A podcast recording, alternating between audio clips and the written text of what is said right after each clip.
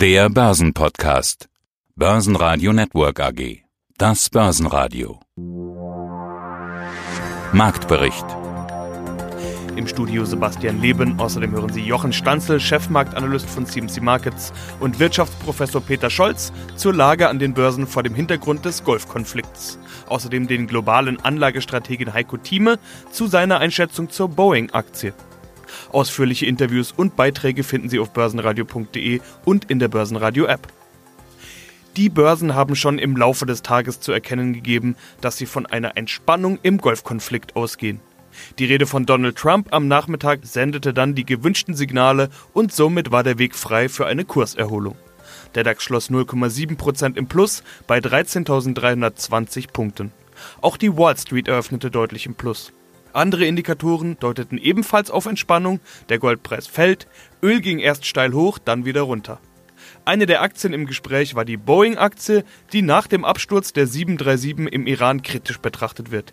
Die Gerüchte um einen Warren Buffett-Einstieg können aber Schlimmeres im Kurs verhindern. Mehr dazu gleich.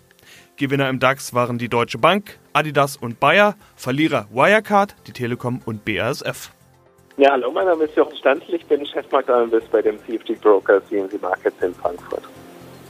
Der Konflikt zwischen den USA und dem Iran spitzt sich weiter zu. Das ist momentan so etwas wie jeden Tag das Thema des Tages. Der Iran rächt sich aktuell für den Anschlag auf den General Soleimani und feuert auf US-Truppen und Stützpunkte im Irak. Auf der anderen Seite hat der Iran aber auch klar kommuniziert, dass er eigentlich keine Eskalation will und auch Trump twittert dazu ein, ja, sagen wir mal, zurückhaltendes So far, so good. Das klingt alles eher gemäßigt und nicht nach einem neuen, nahenden Golfkrieg. Aber die Unsicherheit bleibt da, natürlich. Auch an den Börsen, das sehen wir auch. Herr Stanze, mal abgesehen von Politik und einzelnen Schicksalen, das ist hier gar nicht unser Metier. Wie berechtigt ist die Börsianer-Sorge? Das Problem kann dann entstehen, wenn wir nun jetzt einen monatelangen äh, Konflikt bekommen. Davon geht derzeit niemand aus, auch nicht am Ölmarkt. Und da wäre das zweite Problem eben neben der Unsicherheit eines monatelangen Konfliktes könnte der Ölpreis eben deutlich nach oben schießen. Das haben wir nicht.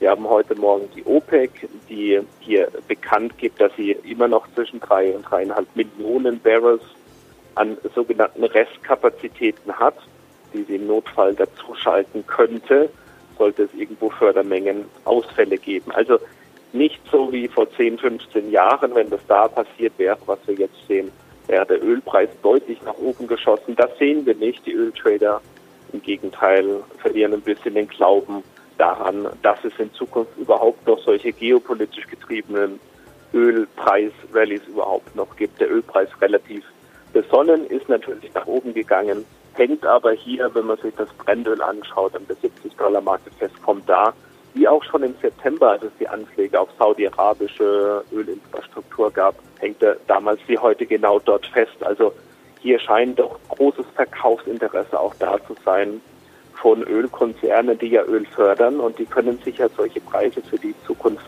sichern, indem sie Vorausverkäufe tätigen und das scheint auf dem Niveau dann doch ein Interesse da zu sein, weil natürlich auch das aktuelle Wachstum in der Weltwirtschaft, wir haben viel Hoffnung, aber derzeit aktuell nun ist das Wachstum nicht so richtig da. Wir haben eher so eine Stagnation des Wachstums und da freut man sich als Ölkonzern doch, wenn die Preise mal 5, 6 Prozent nach oben gehen, dass man sich die dann auch sichern kann. Also hier Widerstand bei 70 Dollar. Solange wir da keinen großen Ausbruch nach oben sehen im Ölpreis, glaube ich, sieht man da am Ölmarkt und an den Märkten diese Situation relativ gelassen. Jetzt haben Sie den Ölpreis schon angesprochen, den Goldpreis nehme ich gleich auch noch mit, denn das beides ist ja ein bisschen so eine Art Unruhebarometer, das konnte man zuletzt beobachten. Wenn da jetzt Ruhe reinkommt, kann man dann davon ausgehen, dass der Markt eigentlich gar nicht so nervös ist, wie das vielleicht gerade in den Medien und vor allen Dingen auch im Social Media gerade gespielt wird? Wir haben im äh, Goldpreis natürlich einen klassischen sicheren Hafen, der natürlich dann auch spekulativ entsprechend ein Anlaufpunkt ist für kurzfristige Positionsaufbauten. Gerade die spekulativen Positionen sind auf einem sehr äh, bullischen Niveau, sind sehr stark auf der Long-Seite derzeit. Und wenn das passiert, ist das anfällig, dass hier auch kurzfristig die Preise wieder zurückkommen können. Das, was wir jetzt hier sehen über die letzten Wochen, ist dann ein, ja, mehr oder weniger ein Short Squeeze im Goldpreis. Und so ein Short Squeeze ist noch nicht wirklich stabil. Charttechnisch ist es also nicht stabil. Wir haben auch, was die Positionierung angeht, die spekulativen sind also, wie eben auch schon gesagt, sehr auf der Long-Seite. Das ist auch instabil.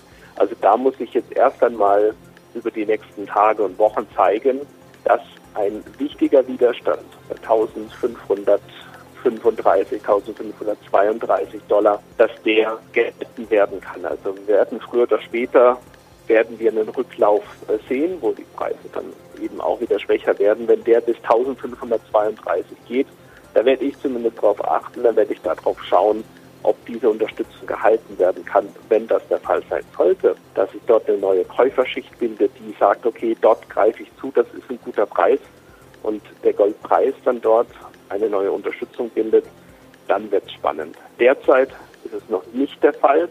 Wir hatten dort ein Trendwendemuster, das jetzt durch einen Short Squeeze aufgeknackt wurde. Also derzeit muss man hier beobachten, da könnte auch was Größeres kommen am Goldmarkt, ist aber charttechnisch noch nicht so ganz eindeutig die Signallage derzeit.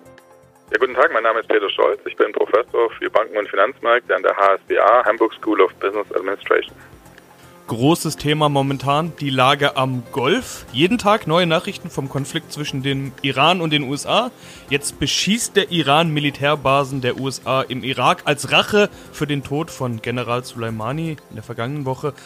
Am Ende ist das aber jetzt doch verhältnismäßig gering oder ein verhältnismäßig geringer Vergeltungsschlag, da sind sich die meisten Experten einig. Das Internet bringt seit Tagen Sorge über einen dritten Weltkrieg hervor, auch die Börsianer sind besorgt, aber wenn man sich jetzt mal die Börsenkurse anschaut, die ja, so sagt man immer, die Zukunft abbilden möchten, dann sieht man von großer Angst oder sogar Panik eigentlich keine Spur, Herr Professor Scholz. Sie sind Wissenschaftler, Wirtschaftswissenschaftler. Blicken wir das Ganze also mal etwas nüchterner an. Wie gefährlich ist die Lage aus Ihrer Sicht? Ja gut, ich bin kein Politikexperte. Also tatsächlich äh, die politischen Implikationen kann ich nicht so gut einschätzen. Also mir ist es, sage ich mal, nicht bewusst, welche Konflikte sich da jetzt im Einzelnen dann weiter entzünden könnte oder welche potenziellen Eskalationsstufen da existieren. Aber gerade weil die Börsen ja eigentlich sehr viel auf Experten hören und vertrauen und gerade weil die Börsen ja immer versuchen, die Zukunft zu handeln, fällt schon auf, dass äh, im Verhältnis momentan die Börsen eigentlich noch relativ entspannt sind. Es ist zwar mehr Unsicherheit, vor allem in den letzten Tagen schon so ein bisschen in die Märkte gekommen, die asiatischen Märkte haben ja teilweise auch ein bisschen reagiert, aber die Ausschläge wurden teilweise auch wieder aufgeholt. Also insofern ist es natürlich nicht momentan so gefährlich oder wird, wird nicht so gefährlich erachtet an der Börse. Ich glaube, da waren dann, was ja auch die Experten gesagt haben, die Vergeltungsschläge momentan zu milde, als dass man da jetzt, sage ich mal, komplett in Panik verfallen müsste. Aber einen zunehmenden Level an Unsicherheit merkt man dann doch, weil es immer einen Einfluss haben kann auf die Ölpreise und das spielt natürlich dann doch auch für die Weltwirtschaft immer eine Rolle. Den Konflikt, den gibt es ja auch nicht erst seit letzter Woche. Ganz im Gegenteil, wir haben schon einige Male gehört von Angriffen an der Straße von Hormuz und so weiter. USA an der Seite von Saudi-Arabien gegen die Vormachtstellung Irans in der Golfregion. Der Konflikt zieht sich eigentlich schon relativ lange hin. Am Ende geht es auch da wieder um wirtschaftliche Interessen. Lassen wir also die politischen Aspekte mal draußen, schauen uns nur mal das Wirtschaftliche an. Wer will was? Können Sie das einschätzen? USA wollen immer Zugriff auf das Öl haben. Das ist für die natürlich strategisch, taktisch immer ganz entscheidend. Die Bündnispartner liegen momentan halt eher so, dass die USA sich bei äh, Saudi-Arabien sehen und den Iran, der eben ja versucht, auch immer mehr Macht zu gewinnen, dann eben sehr äh, kritisch beäugt wird von den USA. Und das ist natürlich so dieser ganz klassische Konflikt im Golf. Das ist ja ohnehin insofern ja gar keine Überraschung, denn ich sag mal, wenn man die Nachrichten der letzten 20, 25, 30 Jahre anschaut, muss man sich ja fragen, wann war es denn wirklich ruhig in dieser Region? Und das ist ja ein Konflikt, der sich eigentlich zwar mit wechselnden Partnern und wechselnden Konflikten immer wieder abwechselt. Dann erst war es Irak, dann der Iran, dann doch wieder der Irak. Also das hat sich ja sehr häufig gewechselt. Trotzdem ist der Konflikt in dieser Region ja omnipräsent und ständig da. Man hat ja zum Beispiel auch gesehen, was ich sehr interessant fand, als es den Irakkrieg gab, 2002 oder 2003, wann das war. Da war dann im Vorfeld die Börse auch extrem nervös. Die Kurse sind da relativ stark zurückgekommen. An dem Moment, wo dann der Konflikt aber tatsächlich losging und der Krieg angefangen hat, haben dann die Börsenkurse sogar angesprungen, weil dann halt in dem Moment einfach klar war, was in der nächsten Zeit passieren wird und dann ein Stück weit tatsächlich die Unsicherheit auch wieder aus den Märkten rausgegangen ist, weil man eben wusste, dieser Konflikt mündet jetzt eben im Krieg. Insofern sind da tatsächlich auch die Börsenbewegungen immer so ein bisschen schwer äh, vorherzusagen und machen dann oftmals so ein bisschen äh, irrationalen Eindruck, wobei sie natürlich dann am Ende das relativ rational sind, weil eben die Unsicherheit der bestimmte Faktor ist. Und wenn dann halt so ein Konflikt sich zuspitzt und man weiß, jetzt wird es dann halt eine Lösung in die eine oder andere Richtung geben, dann kann das natürlich auch für weniger Unsicherheit sorgen. Heiko Thieme, globaler Anlagestratege. Boeing. Auch darüber hatten Sie ja schon einige Male gesprochen. Jetzt kamen aktuell Gerüchte auf, dass Warren Buffett mit Berkshire Hathaway angeblich dort einsteigen möchte. Da spitzen natürlich immer alle die Ohren, aber Warren Buffett greift ja bekanntermaßen auch mal daneben. Wie finden Sie Boeing gerade? Ja, Boeing steht auf meiner Kaufliste. Und zwar die Kaufliste ist aktuell um unter 300 Euro. Boeing ist hier jetzt bei 337 Dollar. Der Preis ist der Dollarpreis, der eigentlich wichtiger ist, aber dann gleich auf den Europreis umgerechnet, weil unsere Anleger natürlich dann die Aktie in Euro einkaufen können. Also 300 Euro und darunter ist ein klarer Kauf mit 1%.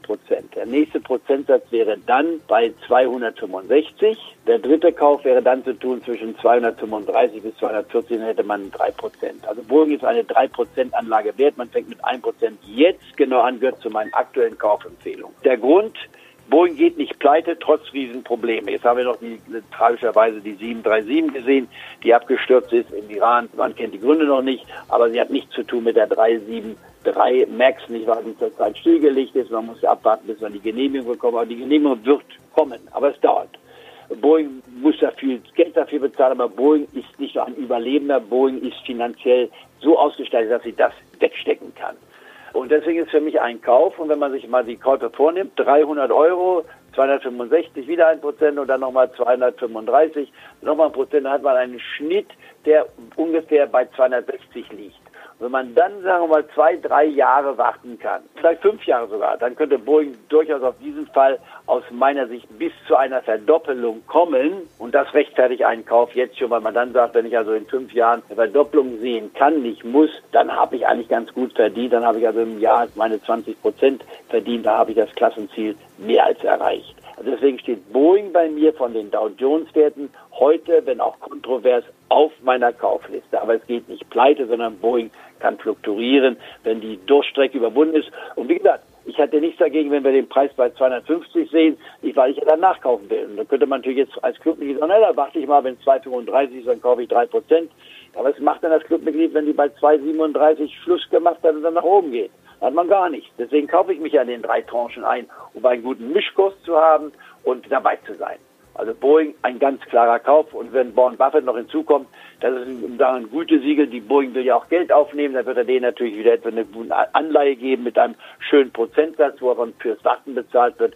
Aber wer die Boeing hat, wenn er die Boeing jetzt kauft, der geht ja auch nicht leer aus. Er kriegt ja auch bei der Boeing eine Dividende. Wenn man die dann mit hineinnimmt in seine Überlegungen, da kann man bei Boeing jetzt schon sagen, ob fürs Warten wird man in gewisser Weise bezahlt nicht so königlich wie bei der ExxonMobil, die ich ebenfalls empfehle, aus anderen Gründen nicht wahr. Aber die Boeing hat hier, wenn man so will, eine Dividende, die liegt bei Boeing hier bei äh, sieben Dollar, nicht wahr? Insgesamt. Das heißt also, man hat hier gut zwei Prozent, zweieinhalb Prozent Dividende. Das ist nicht schlecht, wenn man es vergleicht mit einem zehnjährigen Staatstitel in Deutschland, der bei Null ist oder unter Null ist und Amerika mit einer Staatsanleihe, die unter zwei Prozent liegt, dann ist das durchaus akzeptabel. Also Boeing wäre ein klarer Kauf für mich. Börsenradio Network AG Marktbericht